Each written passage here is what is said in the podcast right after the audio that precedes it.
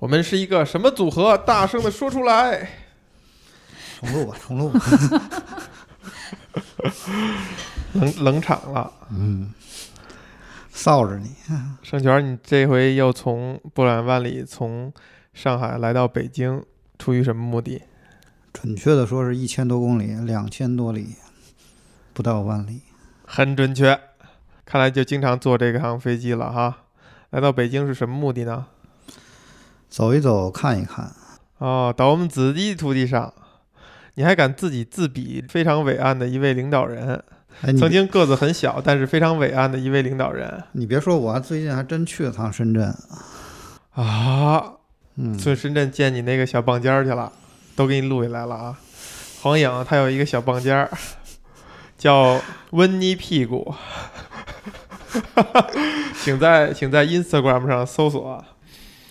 我们是一个什么组合？你看，你就不回答这个问题，你说你导致出来多少麻烦？就过不去了是吧？对，没事儿，能承受。能承受。这位小姐，我们是一个什么组合？我就说我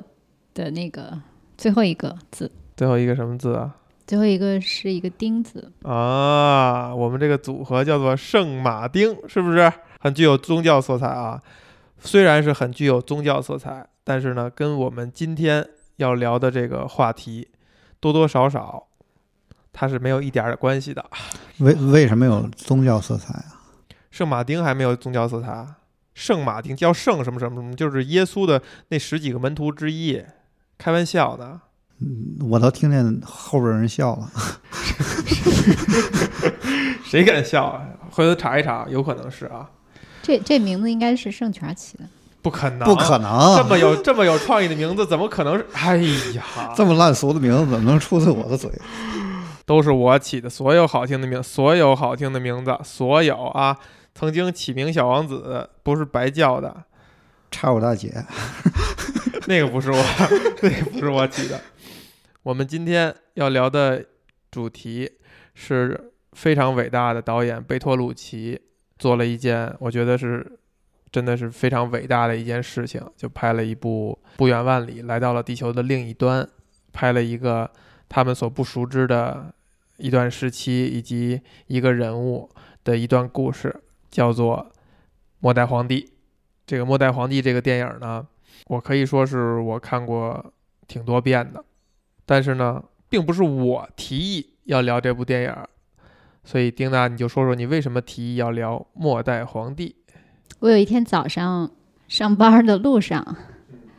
然后在车里面听到一支曲子，我觉得太好听了，》，你就摇一摇了。我觉得特别好听，然后我就看了一眼那个曲子，是坂本龙一给《末代皇帝》的配乐，然后我接下来就听了坂本龙一整张专辑，我就觉得，就我这么不知道音乐的人，就真的觉得太好听了。那我考考你，坂本龙一最为世人所熟知的一首曲子是什么？出自于哪部电影？同样也是出自于一部电影的配乐。你说“圣诞快乐，劳伦斯先生”？对，圣诞快乐，劳伦斯先生，这个是坂本龙一每次开演唱会呼声最高的一首演奏曲，标志性吧。我其实是真的是前几天晚上在回看《末代皇帝》的时候，我才意识到坂本龙一 也是参演了，以前我都没留下这个印象。我只知道他中间的那个配乐，不知道他参演了。嗯，他就是演的那个日本的那个，那个是那叫什么呀哦？？是那个满伪满洲国，然后被有派有一个有一个呃负责什么什么电影制作的那个一个官员，我也记不叫下去，就是宣传片儿吧，就是他在里面那个角色好像是拍一些这个皇帝皇后的这个宣传片儿，大概是这个样子，做一些这个伪满洲国的时候做一些这个宣传工作。对，后来是嗯第一个站起起身拂袖而去啊，就当溥仪很强硬的去，对对对，他最后是开枪自杀的那个。哎，我就突然发现他在这个电影里面有特别好听的配乐，然后我就突然想起这个电影来了。为什么想起来了？也是因为，呃，我家是在长春，长春是伪满洲国的首都。是然后是你们引我以为傲的地方吗？我小的时候其实去过很多次那个伪皇宫，就我们在当地叫伪皇宫，就是溥仪他在呃做这个伪满洲国的、呃皇帝的末代皇帝的那个，就是其实是那个时候应该就不是末代皇帝了，不是末代皇帝了，就是他做这个伪满洲国的这个伪皇帝时候的那个行宫。然后那个地方它离我奶奶家其实特别近，就是基本上我每次去奶奶家的时候都会去玩一次。所以呃，溥仪这个人物，其实在我小时候是就经常会被大家提到。呃一个是就是这个行宫在那儿嘛，然后还有就是就觉得他很有意思。他有写过那个我的我的前半生，就是他的那个经历，不太可能有第二个人有。末代皇帝就是中国最后一个皇帝，然后他 so far 最后一个对皇帝，他自己还有就是被后面被改造的那个过程，就怎么样从一个皇帝成为一个普通的老百姓，对中华人民共和国公民，就是这个经历，我觉得特别的奇特。然后我还记得影片当中，他有一次去问他的那个英国的那个老师庄士敦，呃，问他其他的国家的那些下场比较悲惨的皇帝，他们都是后来怎样了？其实很多都是要么就被砍头了，要么就被吊死了。你会发现他可能当时在，呃，就是他可能也没有想过自己后半生会是那样的一个状况。听完这个音乐想起这个的时候，就突然就对这个电影就有一种想再回看一次的感觉吧。因为我上一次看应该是，呃，小学或者是初中，啊，非常非常早的时候了。突然听到这个音乐，因为我完全完全没有任何的记忆对这个音乐，没有任何的记忆，对那个电影也没有任何的记忆，就已经就看的时候你能想起来，但是其实你让我当时去想，我已经没有任何记忆了。这个电影吧非常奇特哈，这个还没有让盛权说话，但是这个电影很奇特，奇特的点就在于呢，因为它几乎是在我们非常幼小的时候，它就已经变成成品了。关于这电影没查任何信息，我不知道它在中国是否有公映，是否在电影频道放过，应该是放过，但是肯肯定放的不是完整版本，以至于这个电影现在我们还能不能正常的提及它的完整版，以及它当年在奥斯卡的那个那个盛况是否是众所周知的，其实都不知道。呃包括我每次去看这个电影，其实留下的印象也不一样。因为在这次咱们决定要再聊的时候，上一次可能是几年前再看，我印象很深，我看的是英文原版，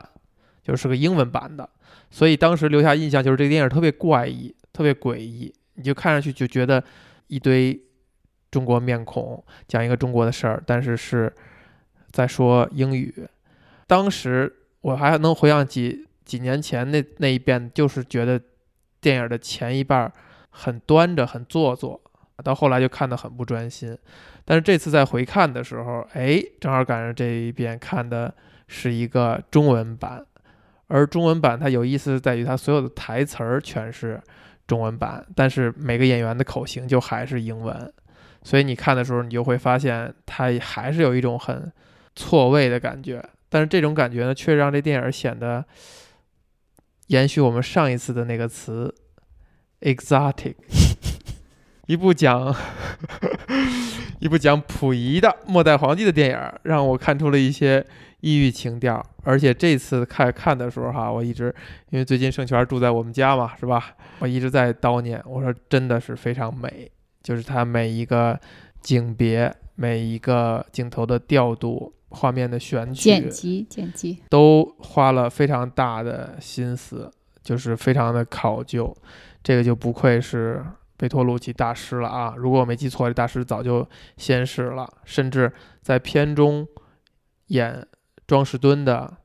彼得奥图，其实也是在可能都已经逝世差不多十年了吧。我对他的印象呢，除了末代皇帝，还有阿拉伯劳伦斯，也就是他的非常知名电影了。但是他在非常晚年的时候出演了一部一个老混蛋跟一个小姑娘的情愫的故事，叫《末路爱神》。那个电影我看过两遍，非常非常有趣，所以对彼得奥图也是印象很深。除此之外，这回我还有一个感觉，我以前的印象觉得尊龙是演的不是很好，就这个电影的短板是他，就以前的印象哈，觉得他好像有些地方是偏做作的。但是这一次我突然觉得，我觉得尊龙是真好，虽然他因为太帅了，他那张脸的丰富度不够，很难摆出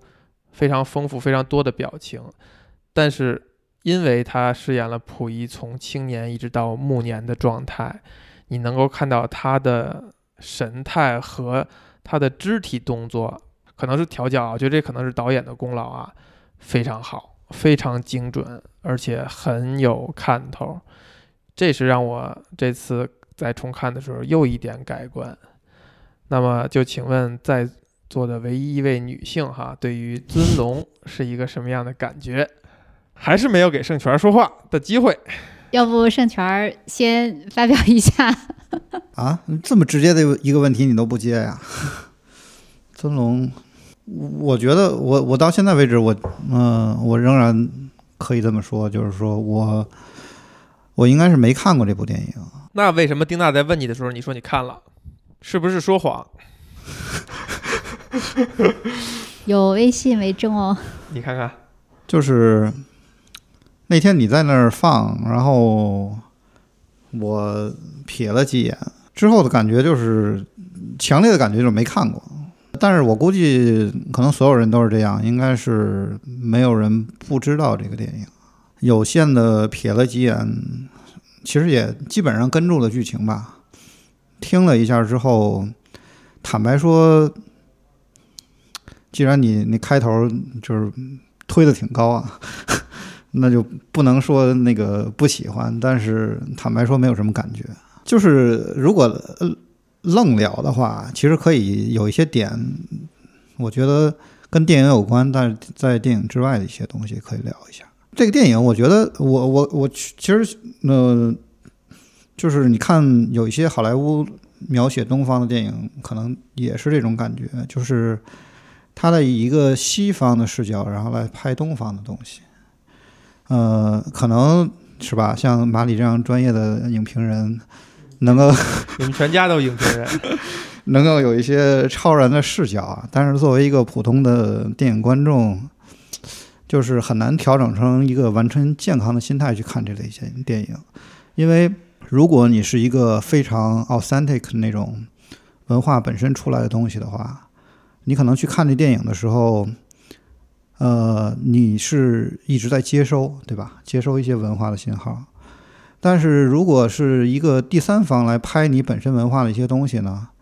反正对于我来说，我看这电影的感觉就是带着一种怀疑的感觉去看的，而且我知道这是一个局外人来看我我们的一些东西那种感觉。嗯，我觉得这个应该是一个。特别有意思的视角，就是这个导演在拍这个电影的时候，他其实是获得了中国政府的许可，并且是在紫禁城里边，就在故宫里面，非常少有的机会，非常非常少有，基本上这个机会可能也以后也不会再有了。是的，嗯，然后不好说啊，so far，嗯，我觉得这个是一种什么感觉呢？就是我们在作为一个中国人在看这个电影的时候，就是你看别人眼中的你。就这样的一种感觉，嗯，就其实你是透过别人眼中去看，别人眼中如何看你的那个感觉。虽然你们俩说的啊有一点像，但是都稍微有那么一点点陈词滥调。我觉得可能也不完全一样。我我给我的感觉就是，其实他那些呃镜头那些 setting，包括那个呃他的妆之类的，其实还可以，不是很。不是很西方的那种，我的感觉就是，我真的不觉得他是那种，但是很多很多就是西方人拍东东方人，但是他的那个台词太西方了，仅此而已。就是包括我们看的中文那个版本，很多感觉是从英文直译过来的，而且未加润色就用上了。对，包括一些感叹词的使用、句式的使用，因为语言背后带的是思维方式和思维逻辑嘛。这个东西是唯一的那个让我觉得不符合咱们的地方，剩下其他的一切，我觉得美学基调，包括人的表情、妆容，选演员的这种特点，我甚至都觉得是做的非常棒的。这一点有点同意像丁娜说的，就是是别人眼中，但是他是非常用心的再去挑最能代表我们的这些，无论是演员也好，还是人也好。就是虽然我看到这些人都在说英文的这个口型，但是如果你如果你屏蔽掉这些，你不认为那些是 A、B、C，你认为他们就是在这片大陆上成长出来的，这就跟看很多好莱坞电影里边出现的华人面孔，说着特别蹩脚的中文，但是你一看他的表情、他的神态就是 A、B、C，是非常不一样的。或者我觉得还有一个，呃，就是他会，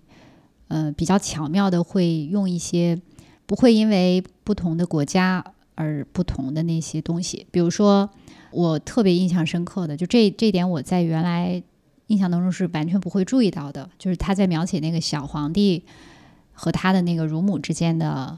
那个感情的时候，我觉得他其实在借用这种。就是你在任何国家，它都是一样的。你和一个孩子和一个母亲的那种感情，就是它不会有不会有什么差异化。所以，他当他呈现这样的情节的时候，就他可以找很多呃人比较常见的通用容易建立共情，容易建立共情。其实这个就是我刚才说那个说那观点的一部分，就是实际上这种呃剧本的设定或者这种。拍摄的这种角度是特别西方的一种感觉，就找找一些普世的东西。我觉得可能你们两个人比我的那个看这个电影的时候心态更开放一点，但是我可能是一种嗯骨子里的东西吧，就看看到这些东西不是很不是很舒服，不是很接受，不能说不舒服，就是不是很接受。哎，那个心态就好像说是嗯，你高兴就好那种感觉。你这是一好的问题，这个问题引出来一个点是说，你觉得你这种不接受是不是源于你生活在美国一段时间，切身的体会到了某种歧视，所以你会带着一些先决条件去看待一个洋人拍中国人？呃，首先啊，我觉得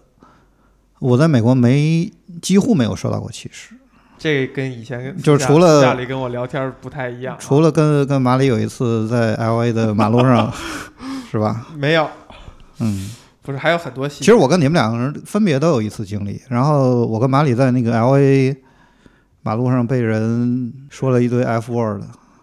但是没听太明白，非常有有有韵律的那种，是吧？那我都忘了。然后咱们在纽约，咱们三个人遇到了一个两个女的。有一个是黑人女的，她说了一些什么什么。然后我跟我跟丁娜是在哪儿？在好莱好莱坞大道上有一个台湾人骂骂咱俩是吧？嗯，台湾人对，那就不是一件不是一件事儿了。对，那属于人民内部矛盾。我觉得跟这个没有什么关系，就是呃，也许我没有去美国这些经历，我看电影也是这种感觉。你觉得就是你你开心就好？那这个潜台词儿就是有点被冒犯了呗？嗯，就是一种你你被冒犯了，我不跟你一般见识，不是冒犯，就是我其实还挺鼓励这种东西的。就是你看，那好莱坞有的电影，其实拍东方，其实不光不光是中国的文化，包括其他那个亚洲的文化，拍的都很蹩脚。拍一些日本的，比如说动漫啊或者文化里的东西，其实也挺奇怪的。但是从一方面来讲，我其实挺鼓励这种东西的。就是虽然它呃拍的比较蹩脚，或者是不是那么。还原度、准确度那么高，但是实际上这是也是一种文化的交流嘛？对对，而且我我真的是深刻的感觉到啊，它高级的点在哪儿呢？就是让我想到了，比如说那个 Coco，就是那个《寻梦环环游记》，开篇前十分钟大量堆砌墨西哥符号，什么用棍儿打那个小马呀、摔跤的那个图形啊、小骷髅啊，大量堆砌，就是生怕。你们没看到我为此，就电影创作人员为此下了多大功夫去了解墨西哥文化，以及没有引用到，可能就你就感觉好像有一万个人在等着导演，导演你得用这个，你得用这个。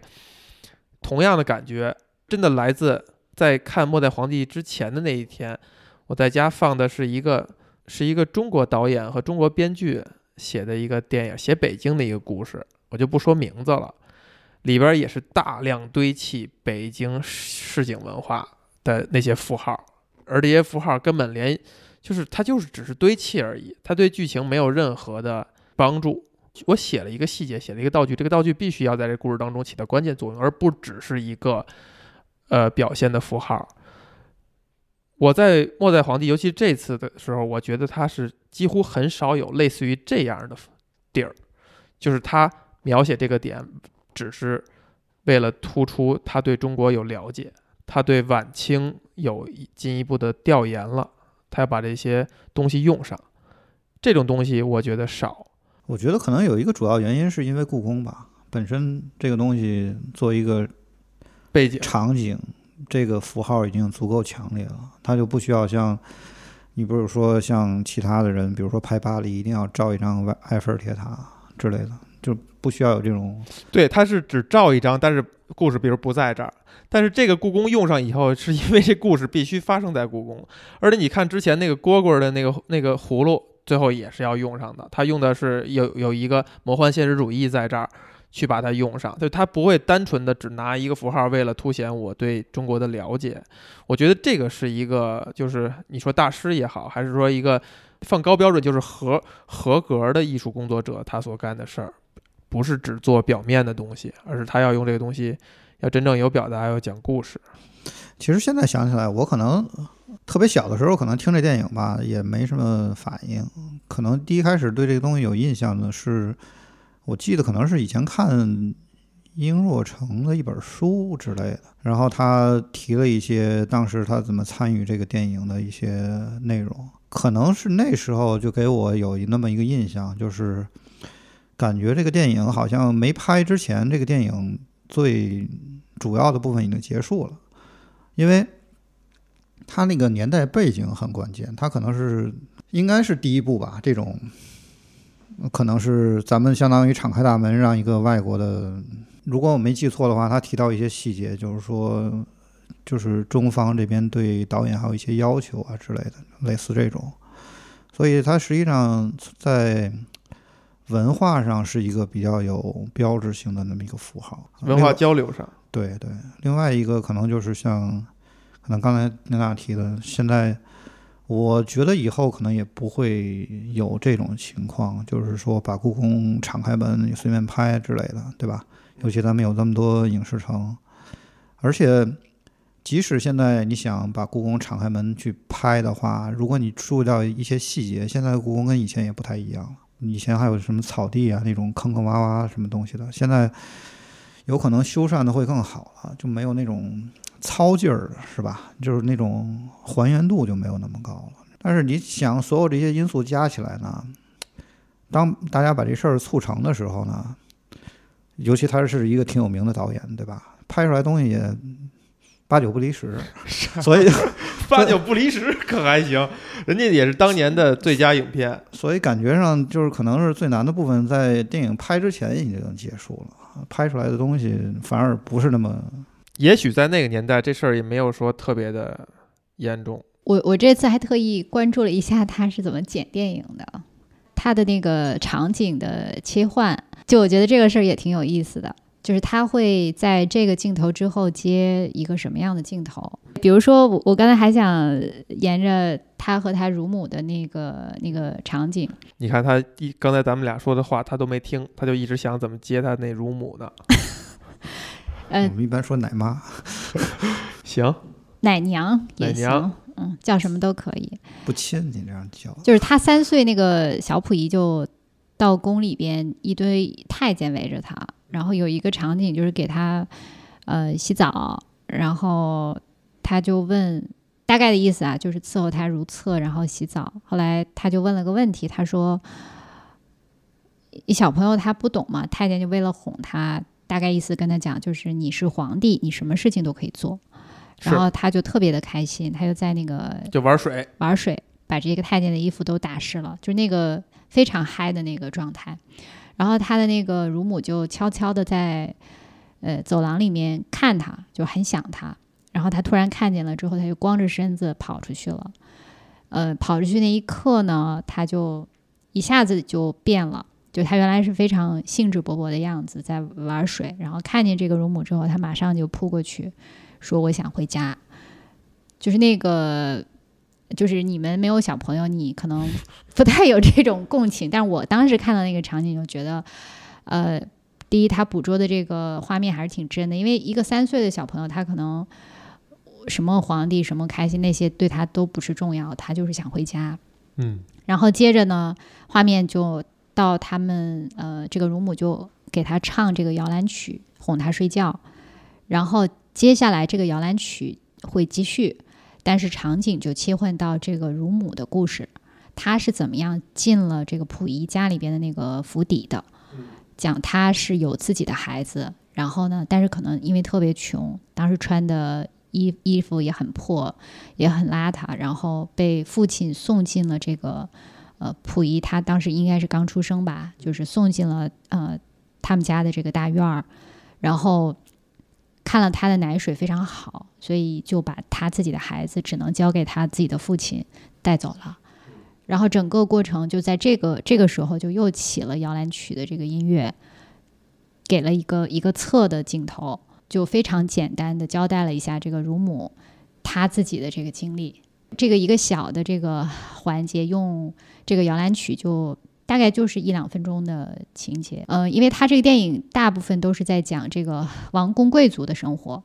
但是这个乳母她在这个时候作为一个小人物，我不知道这个历史上是不是真实是这样的，也有可能有，有可能没有。但是她就一下子，因为从呃外面进到这个府邸之后，就你能看到外面那个百姓平常穿着打扮，那个那个生活状态是非常贫苦的。所以用这个情节也非常好的把当时中国的那个背景背景，还有当时市井的那个人民的那种生活状态也表现出来了。嗯我，就但也仅此而已了。对，是的，我就觉得这个就是很短的一个环节吧，就把好几件事儿都串起来了。最后引到这点啊，我觉得是很有意思的，就是对于社会风貌的这种展现。这次在重看之前，我印象里边是觉得，我以前留下的感觉是他根本没怎么讲社会风貌，就基本上还是围绕着宫廷，然后围绕着溥仪身上发生这几件大事儿吧，然后包括他用了这种穿插的这样的一个半回忆，呃，去把他以前的这些故事都带出来。但是这次在看的时候啊，发现还真是确实是着了不少的笔墨，无论是对于这个人物角色小人物的选择上啊，还有的一些就类空镜的那种，没有太多叙事，他还是照顾到这些东西了。所以我就想问，你是在哪儿看的这个版本？网上丁娜，你在网，在哪哪类网站？优爱腾还是哪儿？优爱腾优爱腾有没有印象看到最后有文革的场面？看到了，看到了，那也就是说这个版本也是基本上是一个完整的版本，就是文革跳那个有有那个有。那个舞哈有，等等那些场面，但我记得我我我觉得我看的肯定不是最完整的版本，因为我小的时候有一个情节是印象非常深刻的，但是我在这里面没有没有看到，我忘记了是文秀还是婉容，就是有一个情节是呃溥仪在拿鞭子打他们，哦，那咱们看的也没看到，我没有看到这个情节。我刚才就说我没看过，那个我是当时印象挺深刻的，因为它整个打有有有有，他整个的那个就是溥仪表现的还是一个，呃，整体来说不是一个暴君的那种感觉，所以当时我印象深刻，就是为什么会有那样的一个情节在表现什么？就是小的时候在看那一次的时候，其实对这个情节是觉得比较违和，就是没有没有理解。我这次在看的时候，其实一直在找那一段儿，但是没有找到。这应该也不是咱们文化里的东西。我觉得咱们一般可能不用皮鞭，是吧？无论是不是，但是其实这个电影就是包括我跟盛权在看的时候，我在说嘛，我说就是如果对比真实的历史，有一派说法是说，如果没记错的话，是说溥仪可能是个同性恋者。这个电影当中有一些迹象是有一点这个苗头的。其实如果你要是说那个皮鞭那个的，我忘了这回看的是有没有，我记得确实有他施暴的场面，但是我忘了是不是拿皮鞭抽了啊。呃，有一些迹象是表表明导演是有所暗示。就比如说，他没有非常直接的，无论是跟婉容还是跟那个叫什么来着，文秀什么妃，人家的，人家的那个官称，官称我忘了，就是叫淑妃，就是淑妃，对，淑淑妃的没有没有直接明确的交代他们的床戏和就就类似于这样的描写，甚至是到关键时刻就停掉，就是以什么方式就停掉，然后以及包括这种施暴，其实都在暗示着溥仪对自己这对自己的性取向是持怀疑或者说持这种让他有愤慨的感觉的，这也是文艺表达的时候相对高明的一点，他也没有完全的明讲。而且他也没有正自己正常的子嗣，对吧？婉容的那次在故事当中的怀孕，其实是说的意思是说是，对吧？他人的骨肉嗯等等，这就引到了这个电影，就它我觉得它可贵的一点，我觉得先不说文艺开放与否，就是文文艺创作开放与否，哪怕是开放的，就是如果我们自己去讲这样一段事儿，我们是不是敢这样去讲？看似冷静客观，甚至带着一点儿同情的心态去拍一个最后一任皇帝。我觉得这个是一个这次看这个电影一直在想的一个问题，就是一个老外子来讲这个历史，首先他的动机是什么？就是我们排除他有一点儿就是挖到一块有故事的宝藏，他想把它拿过来，呃，从商业的角度去拍给西方的受众，这个有可能动机。单纯就是他从他对这个故事感兴趣，或者对对对这段历史感兴趣，把它影像化，是什么会刺激他愿意去这样去做？他是怀着什么样的目的？而如果我们自己去拍的话，我们能拍有哪些不一样的地儿？这个话题很容易聊露怯，因为我觉得可能有很多东西是有一些资料可以是可以看的，所以我们也只能说是从一个圣泉定义的朴素的观众的角度去猜测，一个老外费劲巴拉要干这件事儿，他到底是出于什么样的目的？我觉得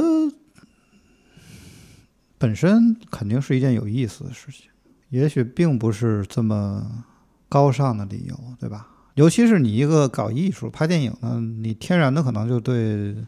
各种文化的事情就有一种天然的好奇嘛。而且他可能他的表现手法就是拍电影嘛，把这两件事儿合在一起。你想到一个神秘的东方去拍一个电影，而且之前没人干过，你想一想都挺兴奋的。你还是想再往上拔一拔？我我觉得其实可能没有，就是如果从导演的视角，或者是当时决定要拍这样的一个电影的一些人，或者是某些人的视角，可能没有你说的那么复杂。因为如果他想去出一个作品，他肯定要找好的题材。但是末代皇帝，尤其是中国的末代皇帝，就这个题材应该是在那个时候是炙手可热，呃，不是不一定是炙手可热，就是如果是一个末代皇帝，那应该都被拍过吧？你要这样想，呃，那中国的当时的那个环境，应该是改革开放刚刚打开国门不久，之前也没有这个条件，也不不太可能发生这样的事情。就是其他的那些皇帝应该也都拍过，应该没有什么，就是这个素材不是一个不就是怎么太新鲜的，对吧？你想最后一个皇帝的这种故事，总是可以反映很多的事情和时代的背景嘛。对，所以我们看完这电影，或者说导演他最后他拍出了什么？我我其实刚才想有另外一个问题，就是我们后来有真正自己拍过类似的东西吗？因为我印象当中，就是你你提我们拍过《满城尽带黄金甲》，就你提这个这个末代皇帝的电影的时候，好像就是专指这这部电影。对我其实也是对你那个刚才那问题第二部分比较感兴趣，就是皇帝的电影电视剧其实拍的不少，但是我印象里好像也没有人拍过溥仪，是吧？我觉得好像有是有一个电视剧的《末代皇帝》电视剧，拍的这块儿咱们是容易很露怯，你知道吗？嗯，就是不是好不好单说哈，但是不像那个，不像康熙、乾隆甚至雍正那样，是吧？那些啊，感觉他一个电视剧都不会拍一个特别长的一个历史跨度，他就当一个当一个素材来拍。我们一提到拍皇帝啊，我第一个想的是当年最早的时候，刘晓庆刘晓庆演那版武则天。我为什么印象很深呢？那个真的是从武则天最小的时候，小小姑娘，一直最后演到她寿终正寝，要不就是他最后在一个笔上写上“我退位”，我这个大周朝退位了，让给自己儿那个儿子，以后一扔笔，然后做结束，那个还有一点那种史诗的感觉。但是你真的在提其他皇帝的时候，好像大家都不这么去拍。所以咱们是比较喜欢拍那个成功的皇帝，是吧？这些哎，这个说的有点意思哈。有那我们应该也拍过崇祯，崇祯单独一一电影或者电视剧，不不好说。就是这个，还是说这个话题容易漏那那你。那你这个成功的皇帝，他肯定有失败的皇帝啊。新的皇帝都是建立在新的王朝都是前一任皇帝失败了呀。对，所以是拍后边这个皇帝的的他的他的戎马史嘛。那你肯定都要看英雄的故事呀。因为我我我潜意识里觉得可能有这么一个原因啊，就是说你拍这个比较成功的皇帝嘛，大家意见分歧不是那么大，你拍这个人的本身的一些生平经历就可以了。但是你要拍一个不那么成功的皇帝，或者是有争议的皇帝的话，你不可避免的你需要带到一些或带到很多大时代的一些背景的东西。我觉得这可能对剧本的功力啊。或者导演的那个水平啊，可能就要求会更高一点。因为离我们还这个时代还是比较近的，就这个可能还会有一些呃比较敏感的话题，比如说它里面在要求溥仪去交代他自己的这个历史的时候，其实是呃 交代反复罪行，对反复你知道咱们拍过多少抗日神剧吗？它有一个点，它有一个关联的一个点，就是就是刚才丁娜说的，这个溥仪呢，离咱们是相对来讲比较近，近到我们对这个满清最后一帝的印象是他着中山装也好，就是现代的服饰的一个形象，不怎么好看，看上去就跟一个有点滑稽的那种一个小老头的一个形象。我小时候是有这么一个印象的，而且经过这个电影提醒，其实他好像是一九六几年、六七年还是六几年在北京逝世。电影里边没有说原因，但我印象里边好像这个原因好像还是挺有、挺有说道的一个原因，就小时候模模糊糊有这个印象，但是最近这十年哈，溥仪被大家提及的就是他一段真实的录像，这段真实录像是在。应该是类似东京审判也好，还是什么？溥仪我说英文说错了，不是，是溥仪说中文。啊，哦，北京腔。作证的时候，对当时的举的例子是说，如果想听最正的北京腔，就听这个，就是溥仪说话是非常有韵律的，抑扬顿挫的，很从容，非常一看就是一个哎吃过见过的一个人。面对着在一个法庭上，他可能是起证人作用吧，然后再讲。娓娓道来，我作为什么什么就这样去讲话，就真的是非常动听的语言，跟他之前停留在我们印象当中一个戴着眼镜的小老头的那个形象啊，反差很大。这个事儿有意思点在于，在《末代皇帝》这电影里边，你感觉贝托鲁奇是有点想要。把它俊朗化、美化，因为尊龙嘛，比如说父母那一辈儿会觉得哇，尊龙那那个简直就是那个时代的最大大帅哥的人了。这个尊龙这个形象，你跟溥仪后来真正照片那个形象，你是无法非常直接联系在一起的。但是，当你看到那个溥仪那种很从容的态度，在法庭上那个讲话的时候，你真的是觉得是很很潇洒，很有一种范儿。而这个范儿呢？反而是可以用一个俊朗的面孔所替代的，我就会想，这个导演在找这个演员的时候，还真的不光是出于市场考虑或者什么考虑，真的是有某种他自己的表达或者说创作在里边。而且西方人看东方人本身，他从审美角度、从审美上也是不会太一样的。我觉得可能甚至导演不会觉得尊龙是很很帅。而是看中了他什么其他的特质？我觉得应该是眼眼神吧。眼神，就是我记得看过溥仪的那个照片嘛，我觉得他们眼神的感觉还是挺像的，或者是说至少这个演员他在演的时候表现出来的那种状态。所以，作为一个本场唯一一个女性，怎么评价尊龙？还行，还行，可还行。还行，还行，在我就是很高的评价。哦，那作为一个长春人啊、差一步你就成为了什么叫他们那个叫什么国？满洲国不是伪伪满洲国啊，伪满洲国的一个子民，你对此作何感想？对对什么作何感想？就是你差点你就跟我们不是一国的了，刚才提这些事的时候，一直很很自豪没有很注意前面一定要加一个“伪”伪字儿，不能不能留下一些证据，是不是？这个 这个立场问题，这个立场问题，哎，这说到这儿也挺有意思啊。就是这回再回看电影的时候，我才有意识的发现，就给他拍的这个伪满洲国的这个所谓登基大典是如此的寒酸。就嗯，其实我印象当中，其实没有没有意识到这一点，但这次看的话，还真的是挺寒酸，而且是有意而为之的。他这块儿是处理的还挺还挺有意思。其实我也一直有一个疑问，就是如果我们自己身处当时的那个状况，其实这也是在剧情里面他被反复问到的一个问题，就是你当时到底是怎么想的？为什么要做这样的决定？为什么要，去同意做这样的一个伪皇帝？如果是你的话，你问我呢？对，就如果是一个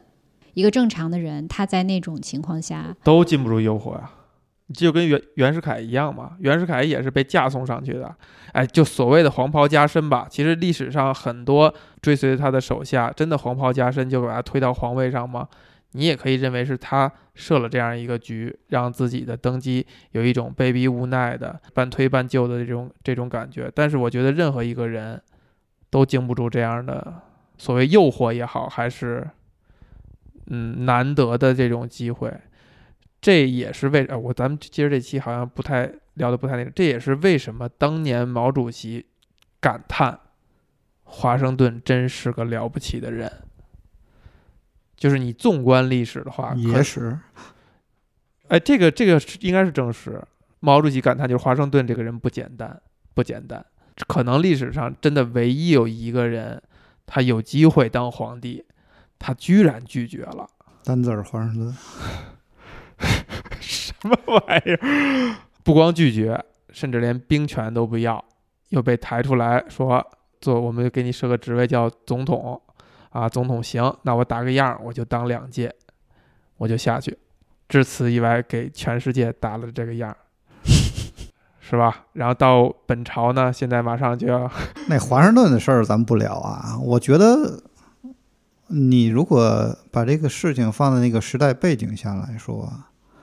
可能当时溥仪他也没有别的选择。呃，是是这样的，就是这个电影其实也是这么表达的，我觉得他处在那个时代，他各种事情的选择选项并不是很多，甚至他有可能，我觉得以他的那个人生经历来说啊，呃，他可能都不觉得去当个老百姓是一个选项，直到他被推到那个位置上去。你这两句话，你你再你再琢磨琢磨，你再捣鼓捣鼓。就是说你，你如果生在那么一个封闭的环境里，你你当个老百姓是个选项，对吧？不一定是他脑子里可能都没这个选项，我觉得。而且那时候我觉得也没有什么像英国皇室那样体面的让你当个名誉大使之类的这个选项之类的。他其实肯定是有想过这个问题的，呃，他是有这个认识的一个过程的。就一开始他小的时候被大家说你是皇帝，你可以做任何事情，呃，但是后来他长大的过程当中，逐渐意识到，尤其是他他弟弟嘛，有一段他们俩在书房里面写字，然后他弟弟说你已经不是皇帝了，就是帮他揭开了那个真相的时候，其实他是有一个过程。应该是意识到了，就这个不是像我想的那个样子，所以他后来也知道，因为外面这个打仗也好或者怎么样，就我我其实想刚才想问这个问题是说，他在那种情况下，嗯，是不是真的没有别的选项了，还是说其实他自己就就是给自己，反正我如果不去有别的选项，我还可以沿着我当下的这个状况去维护它。我还可以在我的这个已知的范围之内保有我现在所有的东西。我觉得这个可能也没有人能回答他吧，当时，对吧？即使有人跟他说，你怎么怎么样，然后让你保留什么什么东西，可能也可信度没有那么高之类的，因为本身就是一个动荡的一个时代嘛。哎，对这个话说的有意思。以前的人啊，他他不比咱们傻，他应该也能看到这一切。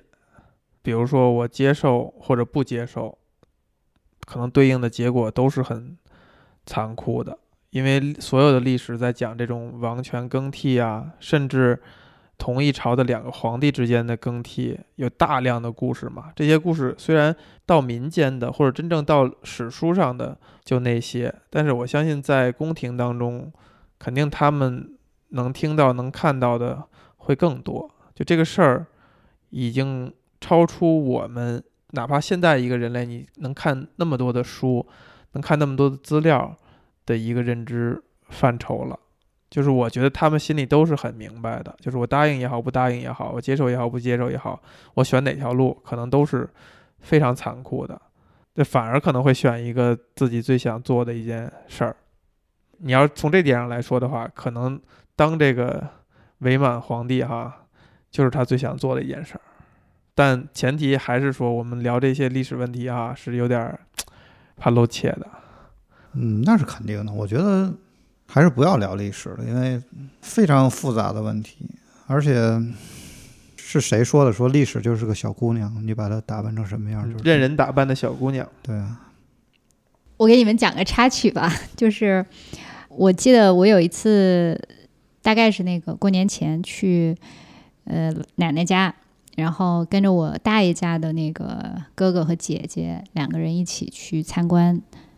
北航宫出来以后呢，看到门口有卖糖葫芦的，然后我们三个就准备买三个糖葫芦。这个时候呢，发现掏出了一个蛐蛐罐儿，蝈蝈罐儿。不是，这个时候发现 他前面还有一个人也在卖糖葫芦，推着自行车。然后后来再往前一看呢，还有一个人，就这条街上从这个门口出来以后，有三个人在卖糖葫芦。这件事儿其实我已经忘了，然后是有一年我姐姐来看我，她跟我说：“哎，你记不记得你小时候有这么一件事儿？说我觉得你特别有意思。”她说当时我就做了一个决定，就是我最小嘛，所以就他们就说你你自己挑吧，你怎么买？然后我做那个决定就是我一定要这三个卖糖葫芦的每个人买一串儿。他们就觉得这哥哥和姐姐就觉得这有点麻烦嘛，你就在一家挑完了结了。但是我当时就非要坚持，应该差不多就是小学一年级、一二年级七八岁的样子。我就跟他们讲，我说大概意思就是我要他们三个每个人都赚一点钱。如果我只从其中一家买的话，那两家就很失望。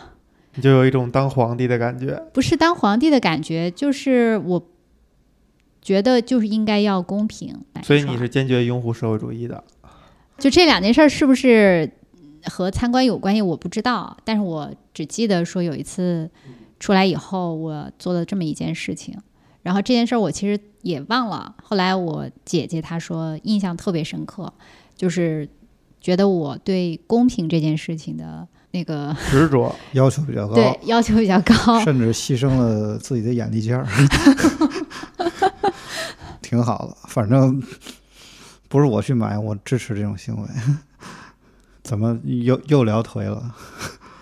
不是，刚才说了半天那个溥仪那个什么跟那个你们什么长春什么有什么关系是吧？溥仪说实话，年轻时那个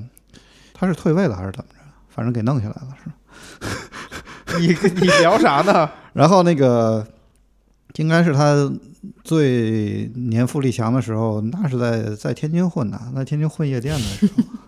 是，对，电影里边也有这一段，也有这一段跳这个跳舞、快步舞什么的，这个挺有意思。来，盛泉作为一个天津人，哎，你看，你看，跟咱都关联起来了。一个北京人年富力强的时候，在天津混了一段时间。然后跑到长春去见了一个美老那伪满洲国，把咱们三个人串在一起。哎，你看，这样他们那个曲艺界基本上都这个路数，在北京成个名，然后之前去天津练一练，是吧？就是每个城市它有不同的功用。哦，说完了。对我完全忘了你你哎，你和我也忘了这一段了。你咱们仨人居然跟他都沾点关系。本来我想今天开场是这么问的：解放战争三大战役是什么？三大战役是什么？辽沈、平津，哎，淮海，对吧？辽沈、平津、淮海，从北往南解放，这么着打过来，应该是吧？顺序是不是也是这样啊？先辽沈，后平津，后再淮海，还是先？这个有点记不得。完了完了完了完了！你看又露怯了，近代史都忘。哎你这个播客的那个 听众是不是脾气都特别好？文文文化水平拉的拉新低。是我们领到哪就是哪。跟盛权代表的是平津，是吧？辽沈，但是跟你也没啥关系。四平呀，我在四平出生的。四平有点关系，稍微有一点关系。老四平城，所以其实没想到是用溥仪的这个此生经历把咱们串在了一起。这个有点儿没想到。连上了，连上了。连其实有这么一件有意思的事儿哈，就是很有一些外国的学者也好，还是一些文化观察家也好，都会说华人或者说中国人骨子里永远是是期待有皇帝的。当然，这是一派，咱不咱不说这个观点它的正确与否哈，这是人家的一个角度或者一套说辞。这个其实跟刚才丁娜你讲的这个关于公平的这个故事其实有一点关系，就是我们都是很讲究公平的，我们在讲究公平的同时，我们是期待有皇帝的，或者说期待有青天大老爷的。青天大老爷，您给段段公平，你认为公平，但是这个公平或者这种平等，在现在所谓的西方世界，是意味着不同的一套论述方式或者解释方式，而我们所认为的公平，其实是这样一套。这个刚才我在想啊，也跟我们去看这个电影的时候的那个，或者说跟这个导演拍的时候，他为什么会拍的跟我们想象的不一样，就是因为好像导演带的是一种比较西方意义的平等和公平去拍的一个故事，拍了一个人，而我们在看的时候，我们往往想象的是一个他不是我们的同类，这跟我们看那些所有的帝王电影视作品都是一个感觉，就是你不认为他跟你是同一类的，放在同一个评判体系下，或者说在同一个语境下的。你你这个话让我想起了中间有一个情节，我觉得导演他可能是通过这个情节在，肯定是有自己的表达的，就是中间有一段儿给溥仪配眼镜，就是那些呃老太妃，他们实际上都在旁边，对，就说皇上怎么能戴眼镜儿？对，就这个事儿跟你刚才说的那个事儿很有关系，就中国人的公平也好，或者什么也好，它是一种规则，就是对，但是而且人规则是由特殊的人来设计设计的。嗯，就先不说这个规则是由谁设计，它有可能是传下来的，有可能是，反正它到你面前的时候，它已经是一个规则了。那这个规则对于中国人来说，规矩和规则是更加重要的，维护这个规则是高于说我要满足一个个体的某一种需求。就这个，这个其实在他的电影当中是有有这么一段冲突，想去体现，不管它是传统还是规则也好，就是老的一派他是想维护的，但是这个他的老师他是一个英国人，他说的一句话就是他只是一个孩子，呃，如果你不给他配眼镜，他可能会瞎。就是他们是更关注作为一个个体，他在这个过程里面可能会受到的影响。这个电影想表达就是，好像呃这些所谓的皇帝应该是他的亲亲人吧，他为之一起生活的这些家人或者是太监、老太妃也好，其实他们并不关心溥仪他作为一个孩子的个体，他会有什么样的影响？他们更关心的是我如何维护整套系统和规则的正常运行，礼数，对一种传承吧。就这个东西应该是更重要的。那你觉得哪个更重要呢？呃，我感觉哪个更重要？这个事儿不是不是比较，不应该是这样的比较吧？如果硬要二选一呢？我发现大家都特别不喜欢玩二选一的这个游戏哈。我觉得这个是那个怎么说来着？check and balance。又又是一个你你以端水大师好不好？嗯，封你为端端水大师，check and balance。哎呀，哎呀，先把你能的，哎呀，哪个更重要？丁娜，说你说的是我认为还是电你影？认为？电影如何认为，还是电影如何表现？我觉得电影是没有给你说你是说我认为电影怎么表现，还是说我个人怎么认为？你个人怎么认为？我个人怎么认为？规则还是个人更重要？其实这个是一个非常直面内心的问题。就儒家文化嘛，君君臣臣，父父子子，你每个人都有每个人的角色，你必须要承担你这个角色社会共同体对这个角色的想象。你不属于你自己，你属于这个角色，对吧？这是这句话，我对这个“君君臣臣，父父子子”这句话的理解。呃，是你是什么角色，你要有这个角色的样子。那这个样子谁来决定呢？大家共同来决定的。它也是模模糊糊的一个状态，有人把它文字化，有人把它口头化或怎么样，但是它是我们共同认可的。这个东西就是文明嘛，就是文化嘛，就是它就是自然而然形成的。你无论这个形成是有一个大才他去把它礼数化，把它成条文化，还是说它是自然生长出来的，但它就是文明，它就是文化。所以我这么讲，其实代表着，虽然在现在这个年代这样说显得很落后，但是我仍然觉得中式的文化是有中式文化的美感的。我倾向于认可这种美感和维护这种认知方式。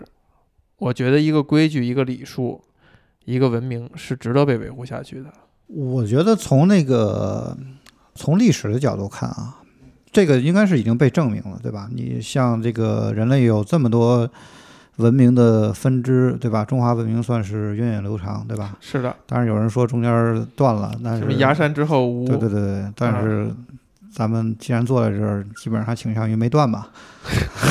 大断不断的，反正就是挺长的，对吧？超超过其他就是另外几个文明，这个呃，你刚才说这种，我觉得不能说是礼数吧，就是说这种文化，大家有一个共识，就是说要维护一个。先维护集体，再体现个人的这么一个理念或者这么一个思维方式，对这个文明的延续是很有那个帮助的。帮助的。呃，但是从短期上来看啊，我体会西方的文明，他们是那种，其实西方也有那个像咱们皇帝这种角色，但是他们基本上属于那种 superhero 那种，所以他们那个逻辑基本上是每个人先你先可着劲儿的，你彰显自我，你可劲儿折腾，对吧？你不管是向上向下、上向左向右，你就张牙舞爪，也没人管你。但是，一旦这个整个这个集体或者这个社会呢，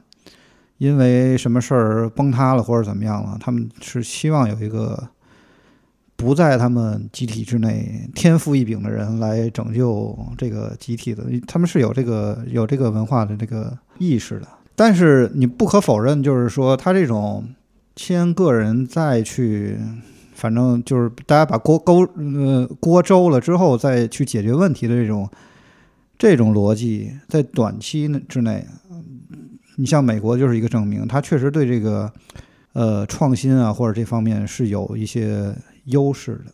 条条框框的集体意识箍在这儿，可能对这个个人创新也是有一些束缚的。咱们回到这个电影哈。还回得去吗？看完这个电影，丁娜，你对溥仪这个人，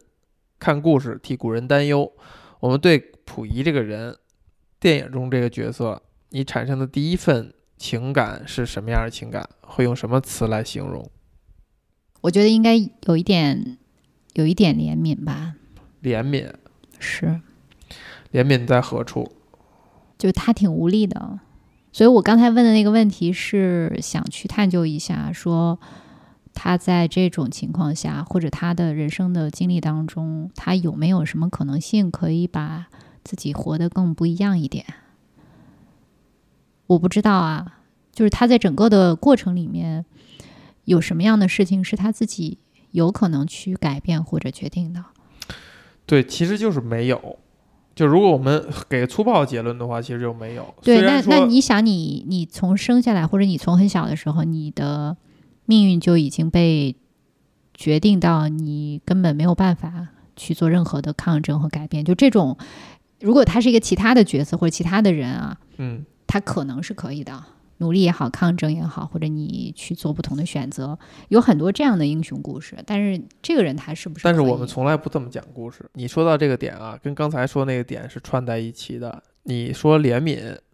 其实你给了一个你对于呃个体还是集体，或者说道统，还是说强调个人的一个答案，就其实你是偏向于个人的了，因为你觉得他没有能力。把自己当做一个个体一样的，按照自己的意志去活，但他是溥仪还是他是圣权儿，没有区别，他就是这个符号，他就是满清最后一个皇帝，这个皇帝就应该被摁住，这个皇帝有了下一代怎么办？不取决于这个人是谁，这个灵魂什么样，他是什么性格，他长什么样子，他戴不戴眼镜儿，一切都与都与他的命运无关，对吗？他就是这个符号。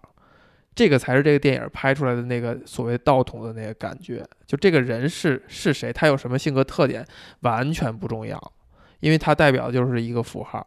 这个符号就是这个在这个整个这个道统这个体系下，他扮演的那个那个角色那一部分，这也就是当年明朝那些事儿，花大量笔墨去讲失落的朱允文的这个事儿的一个，就朱棣啊，这是必然的。对，就是一个结果。他最终他睡不着觉，他都已经自己作为叔叔已经变成了明朝的皇帝以后，他仍然寝食难安，就是因为他的这个合法正统的人是不知道生死，流落在海外，就是人家是有具有合法性的。这就像是溥仪这样一个符号，所以他跟刚才咱们聊的那个问题是串在一起的。就是这故事之所以能够有，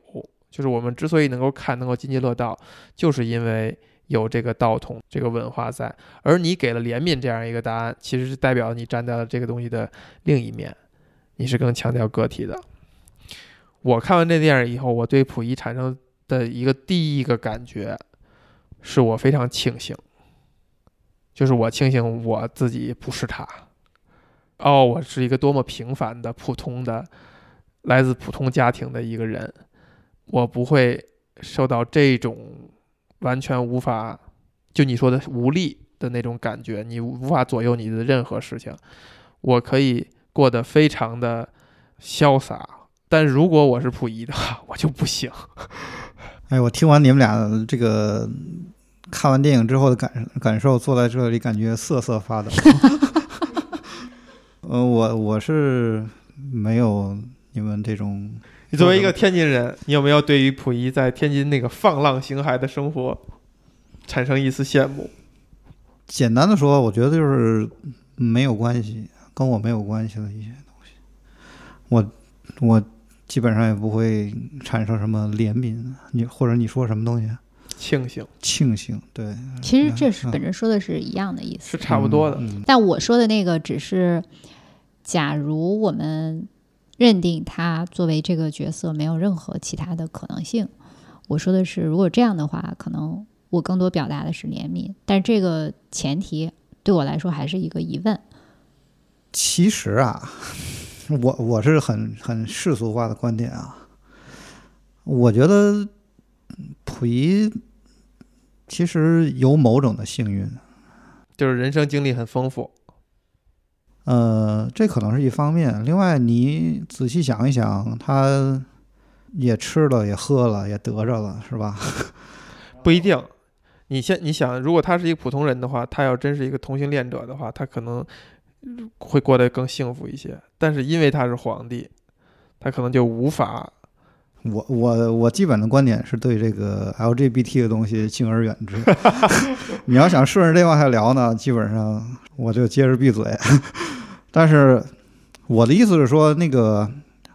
你们呃产生这种感觉是那个符号化的溥仪，他是受这个时代的牵引，有那种身不由己。但是作为一个自然人，对吧？我觉得他生活品质也挺高，而且溥仪在故宫最后那几年，虽然现在看起来，我我觉得有一些观点对他不是很公平，就跟我把我们家自己东西拿出去卖了一些。别人肯定不觉得是什么事儿，对吧？因为这是我的东西，我自己决定。但是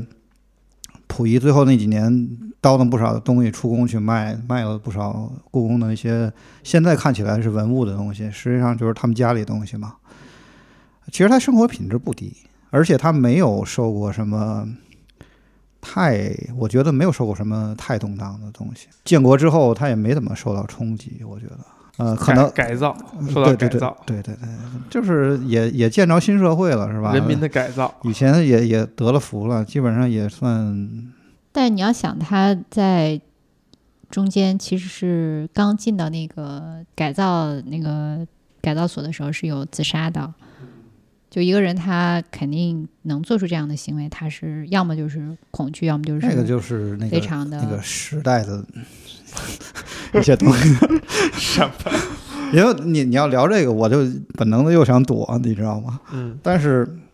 我的意思就是说，他并不比别人更惨。这个倒是。作为一个自然人来说，他并不比别人更惨。对你想想，在那个年代，有很多人就已经不明不白的就没了，他还算是从就真的经历善了。善终的。就是说大了，也就是作为一个自然人，可能职涯上坎坷一点儿，对吧？其实还行，我觉得。真觉得还行吗？我觉得如果真的是一个皇帝，就是你想他改造时间花了十年的时间，就是他从小就被塑造的那个状态，就是我是一个皇帝。皇帝是什么？就是他对这件事情应该之所以最后能够屈从日本人也好，或者是做这样的选择也好，我觉得人的心智如果认为自己是一个皇帝，并且人家真的当了皇帝，最后不得不做出那样的事情，肯定他的内心是非常痛苦的。但每个独生子女都曾经是皇帝啊，我从来没当过。你看，你想你想买三串糖葫芦，你就可以让在三个人那儿我怎么么说呢？我不能否认你这种可能性，但是呢，其实也有另外一种可能性，就是他可能本身并不拿这些东西当回事儿。他是不把你如果不把看过那种政治，就你你所谓的那个又还还可以的生活，他可能不把你如果看过，呃，类比不是很准确啊。如果你听过那个呃张学良口述历史的时候，张学良当时他把东北丢了，他也没当是怎么回事儿。我觉得溥仪很有可能还没意识到这是一个怎么回事儿呢？对，也许对于他他来说就是一个说不好听一点，可能就是个玩具之类的，丢了就丢了。虽然你现在回头看，它可能是影响了每个中国人或者是这个国家的一个方向，但是对于他处在其中来说，他可能对于他不是什么大事。他没有影响，他就是当然，我说这种一种可能性啊，他如果是一个忧国忧民的好皇帝，是吧？画个圈儿，这个江山都是我的，丢一寸都都得哭那种。对你其实也有可能你其实嗯看哈，满满清是多少十一帝是吗？这这数咱们都不知道。我当时印象特别深，就是在咱们学校啊，著名的对外经贸，当时我们的那个语文老师就曾经说过，说你别看清朝啊是我们所谓的外族当皇帝，但是这十一个皇帝每一个都是好皇帝，就至少你放在漫长的中国的帝王史当中，都是能排到靠前的。就每一个其实不知道是因为离咱们更近也好，还是怎么样也好，就这些皇帝每一个都是想的是，哎，我怎么能做一个好皇帝，都是奔着这个思路去走的。所以就刚才盛雪儿说的那个，也许就是溥仪真的虽然他那么小继位哈，但是康熙继位也很小，就是整个可能满清形成的这套皇帝的教育体制也好，培养体制也好，其实是能够约束他们成为一个好的国家领导人吧。咱们不，所以未见得如果历史走向了另一端，大英帝国呀，这什么段我觉得就西班牙王国一样啊，这样的有一个君主立宪制制之类的其实呀，我要没记错的话，中国历史上是有这种机会，有这种机会的。包括嗯当年的那个那戊戌变法，其实也不是说一定就要怎么怎么着吧。我印象里边，就康梁起草的时候，也不是说一定就要怎么着，可能也就奔着君君主立宪走了。也可能胡说啊，也可能在胡说，但总之就是这个事儿真的就是未见得，就他就是一个虽虽然是一个成王败寇，但是我们沿着满清的历史往下去看的话，但是不由这个人他的个人意志，他自己的性格是什么而决定。其实那个时候你也能够看到一个体制或者说国家机器的强大，我们就不要再妄谈历史了。借着这个机会，确实表达的就是，包括丁娜提到要聊末代皇帝的时候，我在看这个之前，我的一个感受就是，首先产生的就是非常敬佩贝托鲁奇这位导演，可以在那个年代拍了这样一部电影，留下了这样的实实在在的影像资料。也像咱们开篇说的一样，也许它既是空前，它也是绝后了。我觉得还是充满了敬意的。嗯，那肯定但是刚才你表达的是说你开心就好，是啊，我希望他开心。什么玩意儿？丁娜，你那个是吧？你你开的题是不是最后你得嗯感叹一下，结个尾，你们这个或者是通过通过咱们的这个你交有什么谈，take away？你有什么新的感受没有？对你的家乡有没有新的认识？对于你的这个如果再有三个卖糖葫芦了，你这次怎么买？哎，其实我有一个问题啊，就是为什么中间溥仪会去找庄士敦做他的老师？那不是给他安排的吗？这个是我这你提这个庄士敦，我又想起来了，这个是我就是撇这个电影的时候，另外一个感觉就是不是很适应的地方。我觉得他把这个人物放大的太大，你要是特别顺拐的去想哈，你会觉得他有点刺眼，就是哦，找一个西方人当东方人的老师。但我呃更想说不是我我我不是反抗那个以西方为师这件事情啊，哎我觉得如果以那个当时的环境，我揣测来讲，我觉得呃这个西方这位老师在溥仪的生活中占不了这么大的比重，但是他应该扮演的角色还是很重要的，所以这真实的这就是又又是一个西方的视角。啊、有道理。如果他真的受那么大影响，中国的进程可能就是另外一方向了。所以我中间其实问过这个问题嘛，我是说他有没有别的选择？因为在影片当中也很多次提过，他比如说可以去周游世界，可以去其他的国家访问流亡了，流亡，就是他其实有别的选择，就除了去跟日本人一起，我我除了去天小人之心啊，我觉得这有可能不是真实历史的还原。就说他中间有选项，他想过出国啊，或者周游世界啊这种的事情，有点忘谈了。有点忘谈了，是吧？可以或者是接受反驳，或者是说接受反驳。或者是说，就是你你刚才说他为什么，呃你觉得还是因为他是一个西方视角，所以这个老师才会被这样表现？这个问题有意义，这个问题比刚才咱们讨论的各种问题都额外有意义。我为什么说有点妄谈了？就是如果我们去就着这个东西去谈历史，去猜测历史人物的想法和真实历史的话，其实意义不没有很大。我们其实可能顺着去聊的是创作者他的目的和思路，这个事儿可能是更有意思的。顺着盛权那话说，我说以西方为师这事儿好像是哎是一个说辞以外，其实沿着丁娜最早在提到的，就是描述奶妈跟小皇帝之间的情感，嗯你，顺拐下来，是的，其实他描述的是一个非常纯粹的师生情，俩人之间像君子一样的交往，虽然地位相差悬殊，但是你看到俩人的很多互动是平等，甚至小皇帝对庄士敦的那种感激之情，包括在临别点有一点点父子之情。对，在包括在临别的时候，是两个老爷们儿告别的时候的那种感情又浓烈，但是又不敢表表达的非常激烈，就在那个码头还是在哪儿哈，我印象有印象。对嗯然后小皇帝还特意安排了一个那首歌是什么来着？噔噔噔噔噔的，送别。哎，但是是用的是中式的乐器去演奏，但你没觉得听着像苏格兰风吗？那应该是啊，因为他不是那个庄士敦的苏格兰人嘛，是吧？就总之是有这些巧思在里边儿。这个东西，我我真的更倾向于把它理解为一种描述的是很非常朴素的师生情也好，战友情也好，友情。它其实顺拐着就是从奶妈跟孩子之间的感情继承下来，就是还是想讲，呃，普世的一些东西，很朴素的情感，以及作为一个人他应该有的，溥仪身上都有，甚至这些东西是比其他人要更特殊一些，因为他的身份的特殊，导致他在这处理这些感情的时候，他的境遇，他所面临的情况是不一样的，就格外凸显了这些这些感情。这个事儿才是一个艺术家的他的关注，或者说他更想表达的事情吧。我觉得这也是一种拍电影拍摄手法，对吧？其实电影拍全景是挺难的，必然得通过人啊事儿来让你感受到这些东西。对，包括其实后来在监狱里边，那个所长和溥仪之间，哎，其实也是有哇，那人英文说的太好了。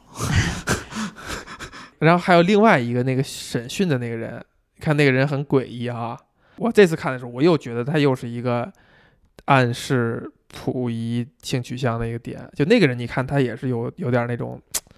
阴阳的那种感觉哈，半阴半阳的。他对溥仪那个感情是有一有一种又垂涎，还得掩盖着自己的这种兴奋劲儿。再顺着来说，就是主要负责审讯他的那个领导，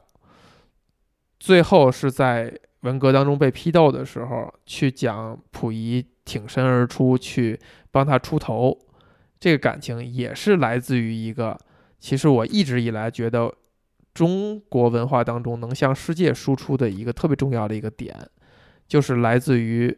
每一个普通人的非常朴素的侠义精神，就是他深刻的知道有一些东西是绝对是对的，哪怕我付出一点代价，这事儿跟我没有关系，我也愿意在有一些时刻挺身而出，来告诉别人这个东西是对的。这个就是来自一种非常朴素的侠义精神，这个是区别于刚才盛权提到的，就比如西方人很相信那种超级英雄，他有很大的能力，所以他能站出来，就是利他行为。所谓的朴素的侠义精神，就是一个非常普通的人他身上的那种掩盖不住的利他行为。这个利他行为的背后站着的是他认为他内心深处坚信某些事情是对的。在这个故事当中，就是虽然这个人曾经审讯我，曾经站在我的对立面，但是他做的一切行为，我认可他是对的。我们之间相处的这个关系，我是认可的，所以在他落难的时候，哪怕我没有任何的余地去帮他翻案，我也愿意站站出来替他说几句话。嗯，他说他是一个好人嘛，对，这个他说他就是一个好人。对这个结论其实也来自于他在最后是溥仪最后认罪的时候，他把所有的事情认在自己身上，嗯，然后这个所长就拿着他的材料去找了溥仪，然后跟他讲说你为什么要这么做？就明明不是你做的事情，是的其。实也在说你说的这件事情。对，这个所长他其实说的也是一种非常朴素的正义感吧。这个正义感就是来自于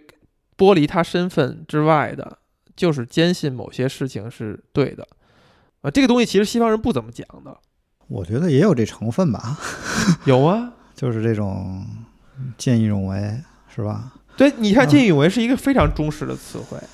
是英文我也不会说呀。西方人基本上不，西方人基本上不怎么讲。我能看到一些啊，比如我西方人按咱们的华语体系，就是说爱爱管闲事儿，其实也差不多。路见不平，对啊，他们不好。还有一个挺有意思的点就是，你看在他们刚进那个看守所的时候，其实很多人看到这个是溥仪就下跪，对，然后表现自己好像身上还有那种对皇帝的那个盲从、盲目的那种一种维护、拥护吧。但是到后面，嗯、有一段是说一直跟随他的那个仆人，嗯、就出狱了，给他扔了一句话，说这是我的妻子，我们有三个孩子，说你根本不了解我。就这个反转也挺有意思的。就一开始他在进去的时候和在出来的时候，被改造了嘛，这还是社会主义好，是吧？中华人民共和国，所以我我想说的是，你开始说的那个什么规则呀，什么之类的，就这个规则它是可以变的。但是骨子里边有很多东西是没变的，那他为什么能做出那样的举动呢？那是增加的行为，就是他还是对他该对他好，还是对他好，该跟在他身边还是跟在他身边。你如果具体说到这个情节的话，我觉得他就是他其实是一个，其实就为了形成一个对比